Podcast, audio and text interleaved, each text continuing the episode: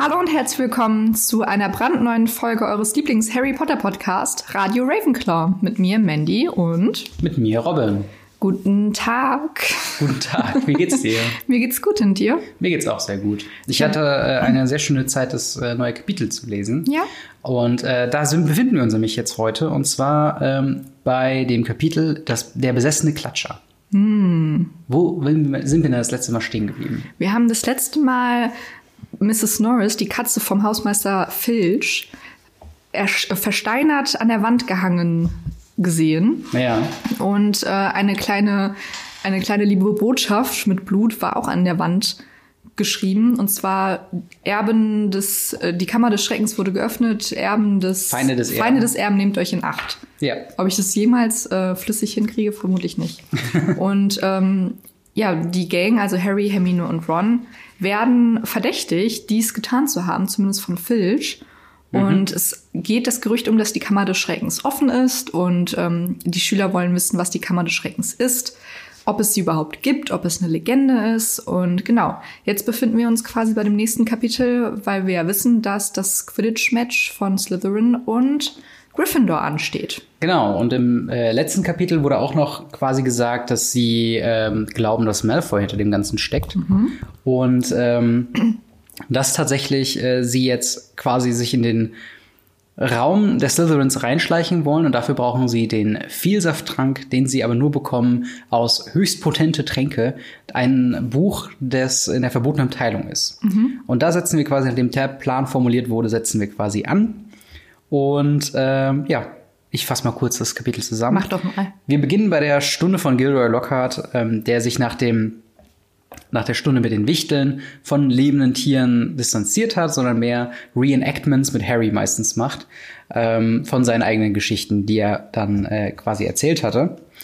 Ähm, und Harry arbeitet tatsächlich daran äh, oder, oder macht da mit, denn äh, sie wollen Professor Lockhart äh, im Großen und Ganzen irgendwann fragen, nach einer Bescheinigung, damit sie in der verbotenen Abteilung können, um das Buch zu holen. Das machen sie dann auch äh, irgendwann und dort äh, hat dann Lockhart noch diesen äh, oder, oder trägt dann vor, dass äh, er ihnen noch viel Glück wünscht bei dem kommenden Spiel gegen Slytherin. Und wir wissen ja, dass die Slytherins eine äh, super, super Ausstattung von Malfoys Vater bekommen hat mit dem Nimbus 2001. Ein sehr, oder der schnellste Besen zu der Zeit äh, den man für Gold quasi kaufen konnte. Und dementsprechend sind ähm, äh, es ist die Quidditch-Mannschaft sehr sehr aufgeregt. Ja. Und dann kommen wir quasi erstmal dazu, dass die Gang äh, den, das Buch abholt, Madame, äh, nicht Pomfrey, sondern wie heißt sie? Ähm, Madame Pins. Pins. Ist so ein bisschen Augen, äh, Augenbrauen nach oben, so ein bisschen, hm, was wollt ihr denn mit diesem gefährlichen Buch? Aber okay, ihr habt eine Zustimmung vom Lehrer, also gebe ich es euch, aber mhm. so richtig traue ich dem Braten nicht. Und Hermine geht die Liste durch und ähm, sagt dann quasi, dass sie sehr viele verschiedene seltene Zutaten brauchen, um diesen Trank zu brauen. Das Ganze dauert ungefähr einen Monat. Sie brauchen unter anderem äh, einen Teil desjenigen, in den sie sich verwandeln wollen. Und ähm, dann geht's quasi auch schon zu dem Quidditch-Match, was sich sehr schnell herausstellt, dass da der einer der zwei Klatscher verhext wurde, in dem Sinne, dass er sich nur auf Harry ähm, bereit schießt. Das lässt dann die Schiedsrichterin einfach so geschehen, bis Harrys Arm gebrochen wird und er aber dann doch noch den Schnatz gefangen äh, fangen kann und äh, ihn dann voreilig Gilderoy Lockhart zu Hilfe eilt und sagt, okay, ich mache ihren Arm wieder heile, macht aber einen Zauber, wo äh, alle seine Knochen aus dem rechten Arm verschwinden. Und dementsprechend muss er sich schmerzerfüllt in äh, Madame Pomfreys, da kommt nämlich jetzt die andere Madame rein, mhm. ähm, quasi hinbegeben und dort die Knochen nachwachsen lassen mit dem Skelettwachstrank, den sie da hat. Dort besucht, äh, wird er dann besucht von Dobby, der ihm äh, zum einen gesteht, dass er hinter, den, äh, hinter dem verschlossenen Tür zum Hogwarts Express steht, ähm, dass er hinter dem verhexten Klatscher steht und dass er immer noch will, dass Harry aus Hogwarts quasi zurückkehrt, äh, beziehungsweise zurück nach Hause geht, weil er immer noch glaubt, dass er eine Gefahr ist. Dann verschwindet er, weil Dumbledore McGonagall und Madame Pomfrey äh, untersuchen eine neue, oder was heißt, äh, eine, eine versteinerte Gestalt im, im Form von Colin Creevy, der, ähm, ja, der Dumbledore dazu veranlässt zu sagen, dann ist es wahr, die Kammer des Schreckens hat sich geöffnet. Und stellt dann am Ende noch die Frage nicht, wer es war, sondern wie es geschehen ist. Und mhm. da beenden wir das Kapitel. Ähm, wie fandst du denn das Kapitel? Ähm, ich bin ja kein großer Fan von Quidditch, aber ich fand, was mir am meisten ins Auge gestochen ist bei dem Kapitel ist, dass oder wie ähm, Harry, Hermine und Ron an das Buch ähm, potente, höchst potente Zaubertränke ja. gekommen sind. Denn im Film ist es ja so, dass sie mit, oder beziehungsweise dass Harry mit dem Unsichtbarkeitsvorhang, wollte ich schon sagen, Vorhang, ähm, in die verbotene Abteilung geht und sich da das Buch sucht. Ja. Äh, im, Im Buch ist es jetzt nun so, dass Gilderoy Lockhart ihn ohne Probleme diese Bescheinigung unterschreibt, ja. weil Hermine quasi sagt, sie würde sich gerne ein bisschen Hintergrundwissen aneignen, um ähm, ihm noch ein bisschen mehr zu schmeicheln. Mhm. Und er unterschreibt es einfach so, ohne zu hinterfragen. Und ich glaube, er hat nicht mal den Buchtitel gelesen. Ja. Und was halt im Buch, finde ich, noch mehr unterstreicht, was für ein Vollidiot Lockhart ja. ist.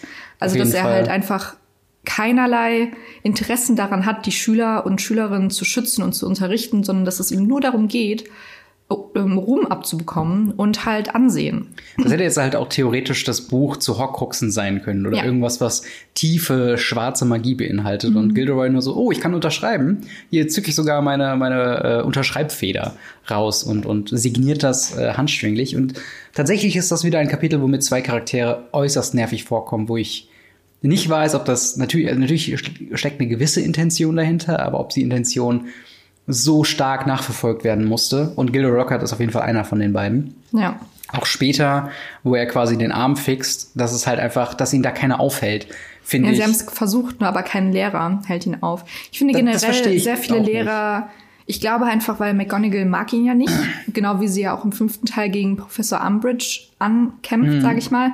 Aber ich glaube, die haben da einfach nicht so viel zu sagen, weil die sind alle auf einer Ebene, obwohl ja. Professor McGonagall natürlich ähm, Hauslehrerin ist von mhm. ähm, Gryffindor und natürlich irgendwie so ein bisschen ich glaube, sie ist ja auch stellvertretende Schulleiterin. Ja. Und natürlich hat sie ein engeres Verhältnis zu Dumbledore, aber ich glaube, sie hat trotzdem nicht mehr Entscheidungsmacht als ähm, jetzt, weiß ich nicht, Snape oder so.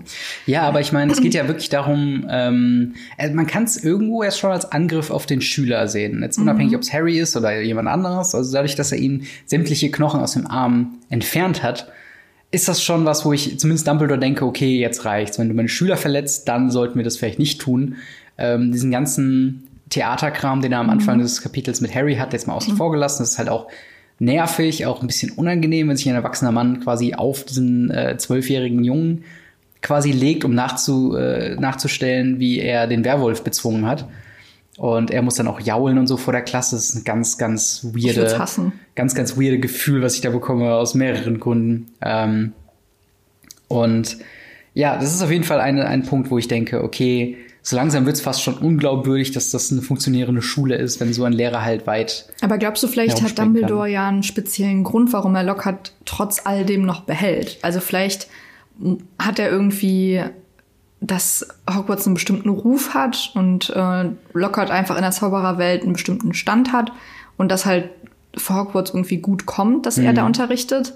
Oder vielleicht, dass er trotzdem noch in Lockhart so ein bisschen glaubt. Also, dass er doch mehr auf dem Kasten hat als, also, als die anderen hm. Lehrer jetzt im Hinblick auf die Öffnung der Kammer des Schreckens vielleicht. Ja, also es kann schon gut, ähm, es kann schon auf jeden Fall gut sein, aber es ist halt auch wirklich, also kommt darauf an, wie viel man halt Dumbledore zuschreiben will. Ne? Das ist halt so das Ding. Ähm, Dumbledore er wird auf der einen Seite immer so allwissend und er weiß über alles Bescheid, er hat alles eigentlich schon, er verrät es halt nur noch nicht. Mhm. So ein bisschen äh, halt Gandalf-mäßig so. Ja. Ähm, aber äh, bei, bei dieser Entscheidung weiß ich nicht so ganz. Das ist halt irgendwie alles so. Ähm, es könnte auch sein, dass es halt einfach so ein Druck von außen war, von wegen, ah, Gilderoy Lockhart hat gerade so einen Hype und wäre das nicht super, wenn er bei Hogwarts wäre ja, und genau dass er so, so, so Zustimmung bekommen quasi. hat oder so. Aber das wäre halt so ein Punkt gewesen, wo ich gedacht hätte, okay, ähm, jetzt wird mal langsam Zeit, da auf was zu gucken. Oder es ist halt so, wie Hagrid vermutet hat, dass sie einfach keinen anderen Lehrer gefunden haben, der sich das dafür, kann natürlich auch sein. Äh, gemeldet hat. Also, dass sie so ein bisschen, ja gut, wir haben gerade keine andere Option, ne? Obwohl Snape ja. natürlich seit Jahren um diesen Posten kämpft. Ja. Ähm, ich weiß nicht, ob es dann vielleicht einfacher wäre, einen neuen Lehrer für Zaubertränke zu finden. Aber wahrscheinlich haben sie einfach gerade ein bisschen Lehrermangel. Ja. Wie findest du die Reaktion von Hermine? Dass sie immer noch fangirlt, obwohl. Ich finde es ein bisschen absurd, weil mhm. jetzt mittlerweile müsste sie ja auch also gerade Hermine, finde ich, ist so eine rationale Person, hm. die relativ schnell dann sagt, ja, okay, das ist halt Bullshit, was er da macht. Aber ich glaube, sie ist einfach so geblendet von, ich meine, ich weiß nicht, ob du das kennst, aber ich war auch als, äh, weiß ich nicht, 12, 13-Jährige halt so Fan von Leuten, dass hm. mir halt egal war, was die gemacht haben, dass ja. sie halt, also dass ich die so toll fand und wenn ich mir dann noch vorstelle, ich hätte irgendwie die Möglichkeit, von denen unterrichtet zu werden oder so, also sie nahbar zu haben. Mhm. Ich glaube, dass da schon viel so ein bisschen Starstruck dabei steht, dass man gar ja. nicht rational bedenkt, was da gerade passiert und man kann sich das natürlich auch ein bisschen schön reden, dass mhm. er jetzt die Knochen nochmal neu wachsen lassen kann und bliblablub. Ja, Aber, ja, und ich meine, sie ist auch zwölf. Also, ja, genau, eben. Ne, Hermine ist halt anders wie im Film keine perfekte Person hier, ja. sondern sie ist halt immer noch ein zwölfjähriges Mädchen. Und ähm, ja, das macht halt dann schön irgendwie den Unterschied. Ähm, tatsächlich, wir bekommen einen kleinen Ein, äh, Eindruck, nachdem sie sich äh, zum Treffpunkt der maulenden Myrte quasi gemacht haben, wo sie jetzt ja mehr Zeit verbringen werden. Mhm. Ähm, äh, in das Buch Höchstpotente Tränke. Zum einen wird da quasi von einem Trank äh, gesagt, wo, oder es wird jemand gezeigt auf einer Illustration, dass ein Mann von innen nach außen gekehrt wurde. Mhm. Was immer so eine Formulierung ist, die liest sich besser, als wenn man sich wirklich vom geistigen Auge ja, vorstellt. Das das ist mhm. wirklich. Sehr abartig. Ja, ist wirklich äußerst, ähm, äußerst verstörend auch. Ich musste immer an diese Menschen in ähm, Biologiebüchern, die halt ja. einfach keine Haut mehr haben. Also ja, die so ein bisschen. Genau. Also eigentlich, dass man nur die Sehnen und sowas sieht, jetzt nicht die Eingeweide. Mhm. Ja, das, das ist ein guter Punkt. Vor allen Dingen, ähm, weil, also ich, ich kenne das auch aus einem anderen Beispiel von äh, Game of Thrones, wo es die Bolton-Familie gibt, die äh, quasi den ähm, wie den gehäuteten Mann als, als Familienwappen quasi haben. Mhm. Und äh, sie dann quasi, das hängt ja auch mit deren, die sind halt so ein bisschen brutaler und wahnsinniger. Und ich stelle mir halt auch vor, wie man, der das Buch gelesen hat, später die Show geschaut hat, als sie dann gelesen haben, und da war ein gehäuteter äh, Mann an einem Kreuz festgenagelt, denkt man sich so, oh, schaurig. Aber dann im, in der Serie siehst du halt, wie der ein gehäuteter Mann ist. Und es ist so, äh, es ist wirklich widerlich. Und ähm, diese, diese, diese Formulierung von innen nach außen gekehrt, finde ich immer mal wieder in verschiedenen Fantasy-Universen und ich finde jedes Mal schreibt man das, glaube ich, schneller, als einem wirklich bewusst ja, ist, wie das eigentlich aussehen muss. Also es ist ja eigentlich implodieren oder explodieren. Es ist ganz, ganz weird auf jeden Fall. Und anderem äh, haben wir eine Hexe, deren Arm aus den Köpfen wächst. Das ist schon wieder deutlich witziger, wie ich finde, weil ja. ich mir sofort so wie so ein Einhorn denke, so, hallo. Quasi so, ein, so, eine Hand Sehr aus der Stirn raus äh, singt. Der schüttelt, wo schüttelt man dann den, die Hände? Überall, jede Hand Überall. einzeln. Guten Tag, guten Tag, guten, guten Tag. Tag. Ja. Aber ähm, ja. Was ich auch, ähm, oder was mir auch anders vorkam als im Film, war das Quidditch-Match. Mhm. Weil es gab kein richtiges Run-Off von Harry und Malfoy, der ja. jetzt der Sucher von äh, Slytherin ist. Ja. Und ähm, Harry wurde ja die ganze Zeit von dem Klatscher bedrängt und mhm. versucht zu verletzen. Und Harry tanzt mehr in der Luft, als dass er irgendwie den Schnatz sucht. Also er muss ganz verrückte Manöver, ja. Flugmanöver machen, um halt dem Klatscher zu entwischen. Und Malfoy lacht ihn dabei aus, ohne sich dabei auf den Schnatz zu konzentrieren, der halt über seinem Ohr fliegt. Und Harry mittlerweile mit gebrochenem Arm, weil der Klatscher ihn mhm. einmal ähm, erwischt hat, fliegt halt auf den Schnatz zu und holt ihn sich quasi und fällt dann auf den Boden, wo es ja, ja auch nochmal wehtut. Ja, Aber also es ist sehr. Wird sogar. Ja, genau. Es ist sehr unspektakulär und einfach sehr viel von Malfoys nicht qualifizierter Art Sucher zu sein. Also ja. er scheint, ich glaube schon, dass er Talent hat auf jeden Fall, aber wenn man ihn als Charakter runterbricht in diesem Buch, dann steht sein Stolz und seine, seine Ader, andere Menschen runterzumachen und auszulachen mhm. über, de, über seinem Können. Und genau. das ist, glaube ich, das Fatale, was ihn halt dann später in den Filmen ähm, und Büchern auch eher sympathisch macht, weil ja. er halt diese Art verliert und halt merkt, okay, ich habe echt Scheiße gebaut und bin echt jetzt gerade ein Loser. Naja. So. Ja, das ist, ist halt krass. Ne? Er hat sich so überlegen gefühlt, auch mit diesem Besen. Ja. Und ähm, das ist halt schon dann ein sehr überhebliche Move, einem nicht auf, dass einem nicht auffällt, dass so ein kleiner Schnatz an einem vorbeisot, äh, mhm. beziehungsweise auch da länger er bleibt. Er hätte einfach greifen müssen und er hätte gewonnen quasi. Ähm, Aber tatsächlich ist hier auch ein kompletter Bruch mit dem, wie wir im letzten Buch das erste Match gegen Slytherin haben, wo das mhm. halt noch so war, dass Lee Jordan sehr prominent alles moderiert hat und man gesagt hat, okay, jetzt fliegt das und, äh, und dann kommt äh, und dann wird der Quidditch dahin, äh, der Quidditch, der Quaffel dahin geworfen und Tor, Tor.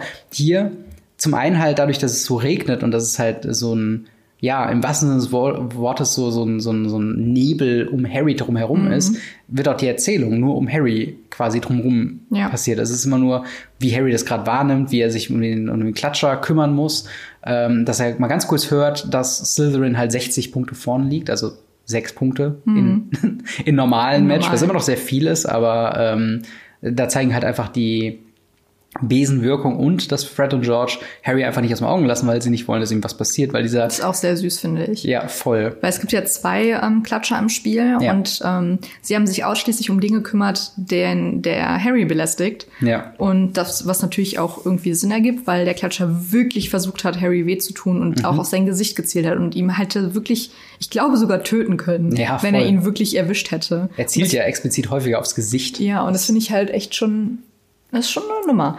Und ja. ähm, es wird dann auch eine kleine Pause, weil Fred und George signalisieren, dass hier irgendwas nicht stimmt. Mhm. Und dann gibt's quasi ein kleines Timeout. Also ja. ich weiß gar nicht, wie man das signalisiert beim Quidditch, ob man dann auch so einen Tee macht mit den Händen. Vermutlich. Ja, und äh, Anstatt dass sie einfach sagen, hey, Madame Hooch, irgendwas stimmt hier nicht mit dem Klatscher und vor allen Dingen, warum sieht sie das denn nicht? Ja, ja. Dass dieser Klatscher einfach die ganze Zeit auf Harry losgeht und dann ähm, wird debattiert, ob sie es sagen, weil dann wird das Spiel abgesagt, dann hat Slytherin gewonnen und es wäre alles das doof. Hätte es halt nicht, ne? Also dann wäre das also, Spiel halt abgesagt gewesen. Eben, ne? ja, ja, dann, dann hätte es gar nicht stattgefunden. Das habe ich mir halt tatsächlich aufgeschrieben. Zum einen, Madame Hooch taucht jetzt zum ersten Mal wieder quasi auf, seit dem letzten Mal Quidditch-Spiel quasi. Und das ist mir schon beim letzten Mal aufgefallen, bei dem letzten Match im letzten Buch. Reagiert niemand auf äh, offensichtliche Zauberei im Spiel, die nicht ja. zu dem Sport dazugehören. Ich, ich verstehe, dass es ein grober Zauber, äh, dass es ein grober äh, Sport ist, wo viele Leute auch verletzt werden können. Mhm. Aber ist, das, ist der Sport nicht gefährlich genug? Ich meine, beim letzten Mal hat äh, Cribble ähm, Harrys Besen verzaubert und der ist hin und her geruckt und runtergefallen und die Leute haben gesehen, was ist mit Harry los? und selbst Hagrid hat ja gesehen, dass da irgendwie fauler Zauber im Spiel ja. ist und so weiter. Und dann Madame Hutsch nur so, ich wünsche mir ein faires Spiel. Ja, und wirklich. sagt dann so, oh, es ist nichts Merkwürdiges hier. ja, wirklich. Absolut legitim, dass dieser Junge hier echt bedrängt wird. Ja, das ist halt wirklich so ein Ding. Und dann hier halt auch noch mal, wenn dieser Klatscher Bögen fliegt, ohne dass jemand anderes, weil ich, ich stelle mir vor, der spielt so, fliegt so ein bisschen wie so, ein, äh, wie so eine Kugel beim Pinball, so von Ecke zu Ecke mhm. und, und wird halt nur von den Treibern hin und her geschlagen. Wenn der in der Luft eigenständig, ohne was anderes wieder zurückkommt und seit mehreren Minuten in einen Spieler aufs Korn, dann hätte ich auch als bei der Hut irgendwann gesagt, Boy. Ob da irgendwas vielleicht falsch, vielleicht sollten wir den mal untersuchen oder ja. gucken, jemand zaubert. Und Dumbledore ist ja auch auf dem Podesten. Also mhm. der, der, der sieht das ja auch. Warum? Ist der eigentlich bei jedem Quidditch-Spiel, glaubst du? Ich glaube, er ist Fan. Ich glaube, er ist, ich glaube, er, das ist so sein Highlight in der glaubst Woche. Glaubst du, er rootet auch in Sky für Gryffindor? Schon. Ja. Weiß man eigentlich, in welchem Haus Dumbledore war? War er in Gryffindor? Ich glaube. Slytherin ist auf Nee, ich glaube nicht. Ja. Aber ähm, es war ja auch, ich habe letztens, das hast du ja auch die Information gehört, dass die Schauspielerin von Madame Hooch nur ja. im ersten Film zu sehen ist, weil sie ab dann nicht mehr damit zufrieden war, dass sie weniger bekommen, also Gage bekommen hat als die anderen SchauspielerInnen. Was auch so ein bisschen wild ist. Ich glaube, ich glaube, es lag nicht an, dass sie weniger Gage bekommen hat, sondern dass sie keine expliziten Auflagen bekommen hat, weil ihr Gesicht ja gescannt wurde für die PC-Spiele und für die PlayStation-Spiele, dass sie halt dafür keine Auflagen bekommen hat und da gar nicht verhandelt wurde quasi über ihren Kopf hinaus entschieden wurde und das hat ihr nicht gefallen. Sicher? Ich glaube schon, ja. Okay. Also es ging auf jeden Fall um Bezahlung, aber im Sinne von, dass sie nicht ähm, zu diesen ganzen Zusatzprodukten, wie halt die ganzen Spiele halt explizit gefragt wurde, ob sie da Teil mit sein wollte. Hm. Auf jeden Fall äh, ist, ist es eigentlich schade, dass sie dann nicht mehr da ist, oder? Naja, weil im zweiten Teil hätte sie ja, ich mochte sie aber auch im ersten Teil nicht. Also es ist mir hm. eigentlich relativ egal. Okay. Aber ähm, ja, da hätte sie halt nochmal ihre, ihre Szene gehabt. Und ich finde es halt, warum sie dann quasi, wenn sie bei den Videospielen, mhm. also da, da so einen Aufstand gemacht hat, dass sie dann nicht gefragt wurde, dann halt bei den Filmen nicht mehr dabei ist, dann müssen die sich ja des Weiteren so gestritten haben, dass sie sagt, gut, dann mache ich halt gar nichts mehr. Ich glaube, das war halt der, der, der Trotz-Move, wo dann die anderen sich gedacht haben, okay, dann so wichtig ist er nicht. Mhm. Und äh, man hat ja auch nur ein Quidditch-Spiel irgendwie gezeigt und Vielleicht hatten sie es schon irgendwie geskriptet, wie sie das in dem Film halt haben wollen und Madame Hooch war nicht mehr so eine große Rolle. Wo du beim, beim ersten Film musst du ja noch verkaufen, dass das ein legitimer Sport ist. Mhm. Irgendwie. Obwohl offensichtlich gehext wird von den Zuschauerrängen und dass die Einfluss nehmen auf das Spiel, aber egal. Aber ähm, später war es halt, glaube ich, nicht mehr so wichtig. Ich glaube, wir haben auch in einem, irgendeinem Film ist doch original nur die Szene, wo man kurz das Quidditch-Feld sieht, Harry fliegt nach oben, sein Besen fängt an zu frösteln und der fällt Ja, das um. ist der ähm, mit den Dementoren. Der, der dritte. dritte, ja. Genau. Ja, aber nach dem Spiel und ja, bitte. Entschuldigung, ähm, aber tatsächlich bei dem Spiel ist ja auch noch ähm, neben diesen unfassbar vielen Dummheiten, die wir haben, von Madame Hooch, von allen anderen Außenstehenden, von Dumbledore irgendwas ähm, als, als Verantwortlicher für diesen Schülersport und äh, Gilderoy Lockhart, der Harry verletzt, haben wir ja dann noch Harry selbst, der nicht sagt, okay, vielleicht sollten wir das untersuchen lassen, sondern sich irgendwas aus den Haaren zieht, von wegen, ja, dann gewinnt ja Slytherin, weil das Spiel wird ja abgesagt und das kann ich nicht ja, auf mir sitzen lassen. Vielleicht ist das ja so. Und vor allen Dingen, äh, Wood meinte, er soll entweder gewinnen oder halt sterben. Oder sterben beim Versuch, ja. was ich auch hart finde. Das ist auch ein dummer Move von Wood. Also, Natürlich, aber Wood hat nichts anderes im Leben außer Quidditch. Ja, stimmt eigentlich. Aber dass Harry dann auch noch sagt so, nein, ich schaffe es gegen den Klatschitz gewinnen, so, really? Ja, aber er hat es geschafft. Ja, aber er hat seinen Arm verloren in gewisser naja. Weise. Also, aber das finde ich halt auch noch, es gibt so viele Sachen, wo ich auch mir gefragt habe, so, sagt niemand irgendwas? Ist niemand so, äh, okay, ich verstehe, das ist ein brutaler Sport, aber wollen wir nicht Einflüsse von außen verbannen oder gibt es da einen Gegenzauber für? Kann man ja, da nichts sollte machen? Man eigentlich machen, ne? Naja. Aber nachdem Harry dann im Krankenflügel angekommen ist, bekommt er ja auch Besuch von, von Dobby, mhm. der da würde ich sagen, noch eine sehr nervige Person ist. Mhm. Und ähm, immer dieses, aber Dobby darf nichts sagen. Und Dobby ähm, darf nicht verraten, wer die Kammer des Schreckens das erste Mal geöffnet hat. Mhm. Dobby darf nicht sagen, wer die Kammer des Schreckens das zweite Mal geöffnet hat. Also Harry erfährt von Dobby, dass die Kammer des Schreckens bereits geöffnet wurde. Mhm. Und wir wissen ja auch, von wem. War es damals ja. Hagrid? Äh, pff, nee, es war, nee, es war doch hier Dingens. Ähm Tom Riddle. Genau, aber, aber Hagrid, er hat es auf Hagrid, Hagrid geschoben. geschoben. Genau, so deswegen war's. ist Hagrid ähm, suspendiert worden. Aber da, darauf kommen wir später Da kommen wir später noch drauf. Ähm, genau, und wir wissen, dass die Kammer des Schreckens tatsächlich gibt, also dass es mhm. keine Legende ist.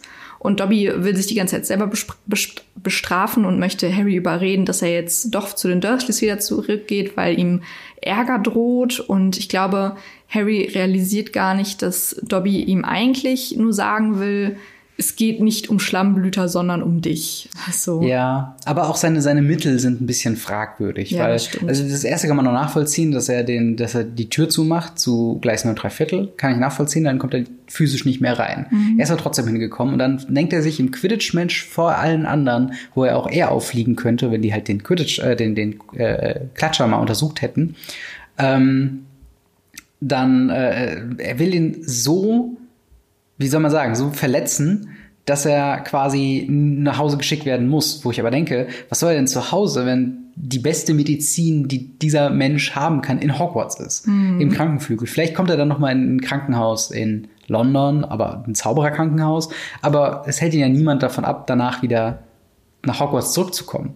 Ja. Deswegen verstehe ich seinen Plan nicht so ganz, was der ich dann glaub, erreichen Ich glaube, das macht auch nicht so wirklich Sinn. Aber wir wissen ja auch, dass Dobby ähm, Hauself von den Malfoys ist. Und ich stelle mir halt so vor, woher hat Dobby diese ganzen Informationen? Sitzen ja. die Malfoys abends am Küchentisch und sagen so, boah, weißt du noch früher die Kammer des Schreckens, wie ja. Tom Riddle die aufgemacht hat und es auf Hagrid geschoben hat?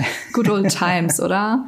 Also es ist so, als würden die darüber so reden. Ja. Und das vor allen Dingen, ich weiß nicht, ob die das ja jetzt wissen können mit, weil Voldemort ist ja offensichtlich noch nicht zurück mhm. bisher und Ginny macht es ja gerade alles. Aber Tom Riddle versucht ja dadurch, beziehungsweise Voldemort versucht ja durch die Kammer des Schreckens wieder mhm. zu, an Kraft zu gewinnen und lebendig zu werden, in Anführungsstrichen. Ähm, ist es so ein Ding, wo Malfoy, also Lucius, ihn unterstützt. Mhm. Und ähm, ja, es ist so sehr, was haben die Malfoys damit zu tun? Weil im Endeffekt haben sie laut dem Film nichts damit zu tun. Mm, aber, Doch, weil sie Ginny das Buch von, das Tagebuch. Ja, ja, aber ich meine später. Also, das ist der einzige Move. Also nicht ja. wirklich, also ist Malfoy dann schon der Handlanger von Voldemort, aber wie kommuniziert er mit Voldemort? Wo ich ist glaub, Voldemort? Also ich habe sehr viele Fragen. In, in meiner Entschuldigen Sie, Miss Joanne K. Rowling, was haben Sie sich dabei gedacht? Nein. Ähm, Aber ich glaube halt wirklich, dass halt, also ich glaube, dass sowohl, also in meiner Vorstellung, äh, dass sowohl Malfoy, also Draco Malfoy, äh, als auch Dobby das überhört haben. Ich glaube, dass mhm. Lucius das äh, bei seinen Einkäufen in der Nocturngasse und so weiter immer mhm. wieder quasi ange äh, oder diskutiert haben muss, weil er muss ja an dieses Tagebuch irgendwie rangekommen sein. Und dass er dann, vielleicht hat er es mit seiner Frau besprochen, oder dass beides überhört haben und beide zumindest wissen, dass die Kammer des Schreckens wieder geöffnet werden soll und das halt zur Rückkehr des dunklen Lords führt. Und vielleicht weiß Dobby nicht alles oder weiß nicht, wer es jetzt physisch geöffnet hat, mhm. weil das ist ja immer noch quasi, das glaube ich nicht, dass Draco das weiß, ähm, sondern dass man halt, äh, dass die beiden halt einfach wissen, okay, hier passiert was Schlimmes und äh, für Draco ist das halt Aufregung, weil, oh, hier, Schlammblüter, hm, bla, ihr mhm. seid jetzt bald dran. Aber für Dobby ist es mehr so, okay, ich muss ähm, Harry retten, weil er damals, äh, das wird ja auch zum ersten Mal erklärt, für die Sklavenhauselfen mhm. so, ein Licht, äh, so, so, so ein Beacon of Light in gewisser Weise war. Ein Licht am Ende des Tunnels. Sozusagen, ja. Und dann äh, quasi so Hoffnung gegeben hat und jetzt will er sich quasi revanchieren, indem er ihn retten will. Ähm, aber das halt, wie gesagt, ich glaube nicht, dass das Dobby hinter allen Einzelheiten wirklich steckt. Ja, aber er versucht zumindest das Beste, indem er ja. Harry retten möchte, aber es klappt nicht und der muss sich immer wieder selbst bestrafen, weil er zu viel redet. Ja, das stimmt. Und Harry bedroht ihn dann ja auch so ein bisschen und sagt, gib mir mehr Informationen und ähm, dann verschwindet er einfach. Ja, das ist wirklich, vor allen Dingen, äh, ich finde es halt krass, dass äh, Harry dann sagt so, boah, wenn meine Hand funktionieren würde, ich würde dich erwürgen, was ja. ich nachvollziehen kann. Ja. Aber irgendwo ist es dann halt, es ist so ein Mischding, also keine Ahnung. Es ist, es ist irgendwie, ich, ich, ich habe am Anfang ja gesagt, zwei Charaktere nerven mich, das ist Gilderoy und Dobby. Ähm, aber jetzt, wo wir drüber sprechen, muss ich dann doch sagen, es, er, er macht ja nur, was er kann, mhm. sozusagen. Und in seiner Welt macht das vielleicht alles Sinn. Aber, und vor allen Dingen hat er hat recht mit dem Punkt, dass ähm, seine größte Angst ist nicht, dass äh, die Kammer des Schreckens ihn irgendwie angreift oder tötet, sondern dass Harry Potter sich einmischt, mhm. was er in jedem Buch, wo ein Geheimnis ist, ja. mischt er sich aktiv ein. Da, Wobei ich aber finde, dass dieses Buch Hermine sehr pusht. Ja, stimmt. Also Hermine pusht die beiden, weil die auch gesagt haben, ha, Vielsafttrank, wenn das jetzt noch einen Monat dauert und wir haben keine Lust, irgendwie Teile von Crap und Gold zu essen. Ähm, weiß nicht, ob das jetzt so Sinn macht. Und dann so, also sie ist sehr pushy, indem ja. sie sagt, ja, ich kann es auch zurückbringen, wenn ihr nicht wollt, aber wie wollen wir denn dann, hm. ähm, weil ihr seid keine Schlammblüte, euch betrifft es nicht. Ja. Und äh, bliblablub. Finde ich krass, weil das für mich so ein bisschen der Kommentar ist, so von wegen aktiv was gegen Rassismus zu machen, was ja. überraschend relevant heutzutage ist. Leider. Und äh, das ist halt so ein Punkt. Also leider in dem Sinne, dass äh, das es leider immer noch notwendig immer noch ist. Notwendig ist. Nicht. Nein, aber das, das fand ich aber auch einen, einen starken Move, muss ich sagen. Das, ja. hat, mir, das hat für mich Her Hermine tatsächlich noch mal ein bisschen näher gebracht, tatsächlich. Mhm. Ähm, und dann kommen wir eigentlich quasi schon zur, zur letzten Szene in dieser, also zur letzten Unterszene in der letzten Szene im mhm. Krankenflügel, wo Dumbledore, McGonagall und Madame Pomfrey den verschneiderten Colin Creevy mhm. äh, ja, ins Krankenflügelzimmer bringen und äh, er versteinert ist. Ja. Und wir wissen noch, schon wie, ne? Ja, er hat seine Kamera in der Hand. Mhm. Und wir wissen ja, wenn man, oder wir wissen schon, aber Harry noch nicht, dass mhm. da ja ein Basilisk drin ist. Und wenn man dem Basilisken direkt ins Auge blickt, stirbt man. Mhm. Und wenn man ihn aber irgendwie durch eine Reflexion oder durch einen Spiegel oder wie auch immer durch eine Kamera sieht, dann versteinert man nur. Und ähm, Colin hat dann vermutlich ein Foto gemacht. Ich weiß gar nicht, wo Colin sich, wo er gefunden wurde, weil wie kann er ein Foto vom Basilisken gemacht haben, frage ich mich. Also, also Weil der guckt ja nicht einfach aus dem Moor und sagt, hallo. Nee, klar. Also der Basilisk muss ja schon offen im Flur irgendwo entlang Glaubst gleiten. du? Nee. Muss doch. Nee. Weil sonst könnte er ihn ja auch gar nicht ähm, die Katze gesehen. Ja, durch, durch, eine, durch eine Reflexion, aber der wird ja nicht durch den Gang gleiten, oder? Das finde ich sehr bizarr. Vielleicht war, also das ist halt das Ding, ne? Was, Wahrscheinlich also, durch Toilettenausgänge oder so da halt. Aber, also meine, meine Theorie ist, ähm, also Colin war ja auf dem Weg zu Harry, um ihm geheim so ein paar Snacks zu geben und so ein mhm. bisschen, ja, es wird schon wieder, du bist bald wieder gesund und so. Und äh, meine Theorie ist, dass der Basilisk sich auf dem Weg zu Harry Potter gemacht hat, um mhm. ihn halt zu töten. Ja. Aber er dann, er muss ja in gewisser Weise irgendwo ja zum Vorschein kehren. Mhm und dann äh, quasi um in den Raum zu kommen, wo Harry ist. Und ich ja. denke mal, dass er auf Colin Creevy da getroffen ist, der Basilisk, wo quasi die nächste Toilette ist, er dann rausgegangen ist Richtung Krankenflügel und Colin ihn dann gesehen eine hat. so ekelhafte Vorstellung, richtig gruselig, wenn, ja. dann, wenn, du, wenn Harry da liegt und der Basilisk sagt so, okay, jetzt ist der Tag der Tage, jetzt bringe ich Harry Potter um. und vor allen Dingen, wie gigantisch ist dieser Basilisk Ja. im Film? Der kann doch nicht unbeaufsichtigt oder beziehungsweise Mhm. ungesehen durch die Gänge von Hogwarts sliden. Ja, das, das ist halt wirklich der Punkt. Aber ich meine, wer ist denn in den Gängen überhaupt dann da? Weil wir sehen ja dann auch, dass selbst wenn äh, Geister ihn sehen, das einen gewissen Effekt auf die hat. Äh, und dementsprechend halt man eigentlich von Glück reden kann, dass Colin den Basilisken wahrscheinlich zuerst gesehen hat, ihn fotografieren wollte als Beweismittel, dann die Schlange auf ihn aufmerksam geworden ist und ihn angeguckt hat. Und dadurch ist er dann versteinert worden. Crazy. Naja, auf jeden jedenfalls Fall verrückt, sind ja. Dumbledore und McGonagall dann haben ein bisschen die Hoffnung, dass er ein Foto von dem Angreifer gemacht hat. Mhm. Aber wenn sie die Kamera öffnen, riechen sie einfach nur verbranntes Plastik und der komplette Ja. Film und die Innereien der Kamera sind komplett hinüber. Leider. Also haben sie leider keine Beweise. Ja. Und tatsächlich ähm, wird ja Colin auch nur deswegen gefunden, weil Dumbledore äh, abends mal aufgestanden ist, um sich eine heiße Schokolade zu machen. Finde ich sehr süß. Finde ich auch sehr süß. Das ist auch eine süße Erklärung, warum er aufgestanden ist. Aber meine Frage an dich wäre jetzt, meinst du, Dumbledore hat irgendwas gespürt? Oder er hat irgendwie was wie ein Feindglas oder äh, eine Karte des Rumtreibers, ähnliches, wo er die Schule mit dem Augen hat? Ich denke schon, dass ähm, Dumbledore irgendwie sowas hat. Mhm. Ich weiß aber nicht so ganz was, weil dann würde er ja auch den Basilisken sehen. Kommt drauf an. Also, Wenn's, oder wenn es halt ein Feinglas ist, dann siehst du ja nur Rauch eigentlich, der Ja. sich rot färbt. Aber Nee, das Feinglas war doch dieses Spiegelbild, wo du dann hinter deinen Schultern deine Feinde erkennst. Und wenn du dir das Gesicht erkennen kannst, sind die quasi unmittelbar in deiner Nähe und du stirbst in den nächsten paar Minuten oder so. Wow.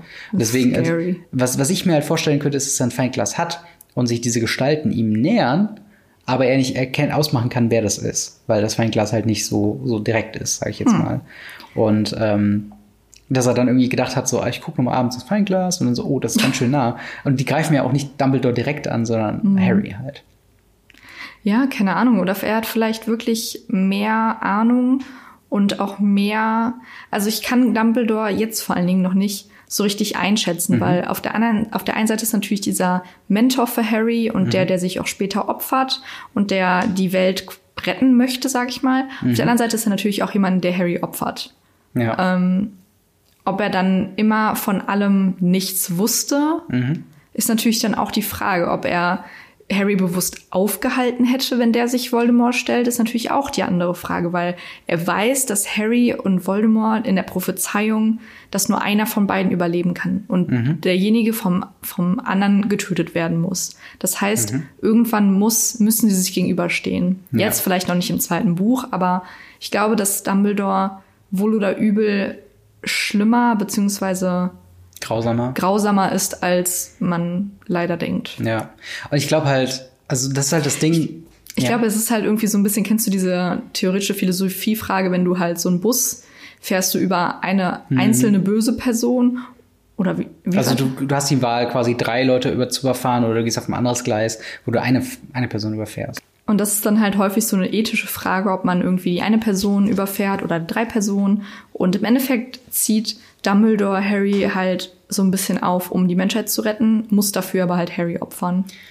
Ja, das stimmt. Wobei er sich ja ein ganz, also, äh, wobei, äh, ich glaube, wir, wir, wir reden darüber, wenn es soweit ist. Weil ich Ja. wollte gerade dazu sagen, weil er hat ja irgendwo so ein Fail-Safe-Ding mit diesem komischen weißen Bahnhof dann so. Aber darüber reden wir mal, wenn wir dabei sind, weil Ja. ich glaube, das macht jetzt noch nicht Sinn. Aber ähm, ist auf jeden Fall eine Frage, wie viel weiß Dumbledore, ähm, weil er scheint ja jetzt noch nicht. Also er scheint zu, zu wissen, dass diese Versteinerungen auf die Kammer des Schreckens zurückzuführen sind, aber weiß noch nicht wie. Aber ich glaube zum Beispiel auch, dass Dumbledore schon weiß, dass die Kammer existiert. Ja, ja, klar. Weil- das stellt er auch gar nicht in Frage. Naja, weil häufig war ja die Frage, ob es die Kammer, also ob es eine Legende ist und so. Aber ich glaube, dass vor allen Dingen Dumbledore schon exakt weiß, er kann, und mich wundert, dass er nicht weiß, wo. Ja. Ja, das stimmt. Weil er stellt ja auch nicht in Frage, wo sie ist, sondern nur, wie sie geöffnet wurde. Ähm, aber sie wurde ja immer in Frage gestellt von im Film McGonagall und im Buch äh, Professor Binz. Äh, halt nie von Dumbledore selbst. Dumbledore Nee, hat nie klar. gesagt, so, oh, oh, mal gucken. Naja, aber dann kann er, könnte er im Prinzip einfach runtergehen und mal die Lage checken. Ja. Wenn er wüsste, also ne, könnte er machen. Ja, eigentlich Macht schon. er aber nicht. Ja, oder er kann halt nicht. Oder, Oder es ist halt er auch halt für ihn ein Rätsel. Er ist halt kein Puzzlemund, ne? Er kann Genau. wahrscheinlich das nicht öffnen. Und das ist halt auch das, was ich halt glaube. Ähm, ich glaube, er, er weiß halt schon viel, aber er ist halt so ein bisschen wie der Leser, der das zum ersten Mal liest. Von wegen, er weiß von vielen Punkten. Ähm, wie auch zum Beispiel, dass wir wissen, weil nun mal das Buch so heißt, die Kammer des Schreckens, dass es eine Kammer des Schreckens geben muss. Mhm. Aber er weiß halt noch nicht wie. Und ich glaube, das ist halt so ein bisschen, er ist so ein halballwissender, äh, nicht Erzähler, aber Charakter. Und das ist halt, ähm, ja, finde ich verrückt. Ich finde, Dumbledore ist tatsächlich eine sehr interessante Gestalt, um drüber zu erzählen, weil sie immer so gezeichnet wird als fürsorglich und immer um Harry bemüht, aber gleichzeitig, wie du schon sagst, mhm. opfert er ihn äh, um gewisser Weise. Aber ich finde auch, dass mir jetzt auch häufiger aufgefallen ist, dass diese ersten Bücher, mhm. jetzt mal ab von der Thematik, aber ich finde sie auch nicht sonderlich gut geschrieben. Mhm. Ähm, jetzt von der Literatursicht aus, finde mhm. ich. Also ich finde, dass keine bahnbrechende ähm, Schreibkunst, aber ja. die Geschichte macht's halt, finde ich, total, also die Geschichte ist halt super interessant, mhm. weil jetzt auch da ist mir wieder aufgefallen, wie schnell alles passiert und ja. wie einfach ähm, J.K. Rowling, natürlich haben wir jetzt hier die ähm, Übersetzung, also nicht das mhm. Original, aber wie einfache Worte sie wählt, beziehungsweise auch wie banal sie Figuren beschreibt. Also mhm. sie geht super auf das Äußere. Bei der ähm, bei der Madame Pines ja auch wieder bei der Bibliothekarin, mhm. dass sie sehr dürr ist und fast schon wie ein abgemagerter Geier oder so wird mhm. sie beschrieben. Und das finde ich irgendwie so, ja okay, wir können uns die ja auch irgendwie vorstellen, aber es gibt auch nettere Begriffe als abge abgemagerte Geier. Ja, aber das, da, sie, das ist halt so, glaube ich, dieser Humor aus der Zeit, dass man so Leute auf Äußere so ein bisschen reduziert. Also es ist halt auch die Frage, wenn Harry Potter heute nochmal rauskäme, ob es halt noch so einen Effekt hätte. Auf der anderen Seite ist es schwierig zu sagen, weil Harry Potter hat sehr, sehr viel beeinflusst. Mhm. Also allein den ganzen äh, Fantasy-Bücher in Filme verwandeln, Hype der ja, frühen stimmt. 2000er. Also ähm, ja, das ist auf jeden Fall ein, ein, guter Punkt. Es ist schon, vor allen Dingen habe ich irgendwann, gerade ich glaube bei der Passage mit Dobby, habe ich irgendwann gedacht so, ja, okay, I get it. Jetzt können wir mhm. mal so langsam wirklich zum Endpunkt kommen. Und da wirken auch manche Sätze so eingeschmissen. Ja. Wie diese Thematik von äh, Klatscher, Klatscher, Klatscher. Er, er hat sich immer dagegen eingewendet. Auf einmal so, warum trägst du eigentlich diesen Kissenbezug? Mm. So ist so, ach ja, das haben wir noch nicht erklärt, ja, dass er einen Kissenbezug hat. So, das ist halt ja. so ein bisschen nicht billig, aber schon so, wo kommt das jetzt her? Ja. ja. wenn man, wenn man drüber nachdenkt, fällt einem das irgendwie negativ auf, auf jeden Fall. Ja. Na, jedenfalls haben wir jetzt Colin Creevy, der auch versteinert wurde, der auch auf die Alraunen warten muss. Und wir wissen auch, wer die nächste ist, die ja. vom Basilisken äh, angegriffen wird. Und dementsprechend sind wir jetzt beim nächsten Kapitel. Das heißt. Das heißt. Der Duellierclub. Uh. Eine auch, es ist, irgendwie ist dieses Buch und auch äh, der Film damit für mich so, weil ich den nicht so häufig geguckt habe, ich glaube, ich mit einer der, die ich am wenigsten mm, geguckt habe. Ähm, und äh, dementsprechend vergesse ich super viele Sachen. Und jetzt habe ich gerade äh, auch vorhin, als wir es genau gelesen haben, äh, habe ich die nächste, nächste Kapitel gesagt, so, oh ja, stimmt, die Szene. Ja, man und, hat so direkt die Szene im Kopf, ne? Es ist, ich finde, auch sehr nah ja. an dem Buch. Ja, auf jeden Fall. Also das war auf jeden Fall noch die, wo man sich noch glaubwürdiger an die, an die einzelnen Steps ja. ans Buch gehalten hat als äh, vielleicht spätere Sachen. Naja, es ist ja auch noch nicht so dick, das Buch, wie die genau. anderen beispielsweise. Aber so abschließende Kommentare. Wie fandst du es denn? Ähm, ganz in Ordnung. Also es war, fand ich, es ging jetzt wieder ein bisschen bergab mit, den, mit der Geschichte. Mhm. Da fand ich die vorherigen Kapitel besser. Mhm. Aber ähm, ja, ich bin jetzt gespannt. Vor allen Dingen der Duellierclub scheint mir so ein Kapitel zu sein, was sehr Lückenfüller-mäßig ist. Also ja. das trägt nicht wirklich zur Geschichte bei, außer dass wir halt eine Sache herausfinden, die später wichtig wird. Mhm. Ähm, aber ansonsten fand ich es eigentlich ganz nett. Ich bin halt kein ja. Quidditch-Fan, aber ist schon okay. Ja, ich muss auch, also ich fand halt Quidditch war dieses Buch auf jeden Fall besser als letztes Buch. Ja. Wobei ich es beim letzten Buch auch nicht spannend, also nicht, nicht, nicht spannend ich fand. Ich habe das Gefühl, niemand mag die Quidditch-Passagen. es ist halt schwierig zu übertragen. Also ich, ich finde es immer noch interessant, äh, aber auch in den, in den Filmen sind das immer die schwächsten Passagen. Ja, das stimmt. Weil ich dann immer denke so, ja, okay, jetzt müssen wir halt irgendwie äh, einen, einen bombastischen Punkt haben. Und da gibt's ja noch so komische Szenen, wo Colin Creevy mit der, seiner Kamera auf so einem Balken an der Fassade entlang, wo es auch, das wird in Spielen auch so krass ausgenutzt, diese Szene, dass man halt da hinter die äh, oder unter die mhm. Tribüne irgendwie geht. Und äh, dass ja diese, diese, diese Hinterherjagd dann gibt und es ist halt hier alles gar nicht. Ja. Ähm, aber ja, im Groben und Ganzen finde ich ein solides Kapitel auf jeden Fall. Ähm, und hat so ein paar Höhen für mich, wie halt äh, Hermines ähm, mhm. äh, quasi Situation zu dem Einsatz, den sie jetzt bald haben, ähm, die oftmals passive Rolle von Harry im Sinne von äh, er muss halt dem Klatscher ausweichen. Die Beschreibung davon fand ich spannend und wie er dann am Ende dann in dem Krankenflügel liegt mit dem äh, knochenlosen Arm. Und tatsächlich die Beschreibungen von ähm, wie der Arm wächst, finde ich tatsächlich sehr, oder, oder wie der Arm sich verhält, das finde ich tatsächlich auch sehr gut zum Nachfühlen. Mhm. Weil jeder hatte mal einen tauben Arm und weiß dann so, und jetzt sich dazu vorzustellen, dass so wie so ein alter Gummihandschuh deine, deine Hand sich bewegt, Voll. das, das wirkt sehr eklig. Und dann auch, als es dann ein bisschen gewachsen ist und Dobby dann dazu kommt, dass es sich anfühlt wie kleine Splitter am Arm, stelle ich mir auch sehr schmerzhaft vor. Ich stelle es mir auch, wie du ja eben gesagt hast, bei einem eingeschlafenen Arm, wenn das dann so krass kitzelt. Ja. Es fühlt sich ja auch an wie so ganz viele Nadelstiche. Ja, genau. Aber so ähnlich stelle ich es mir vor.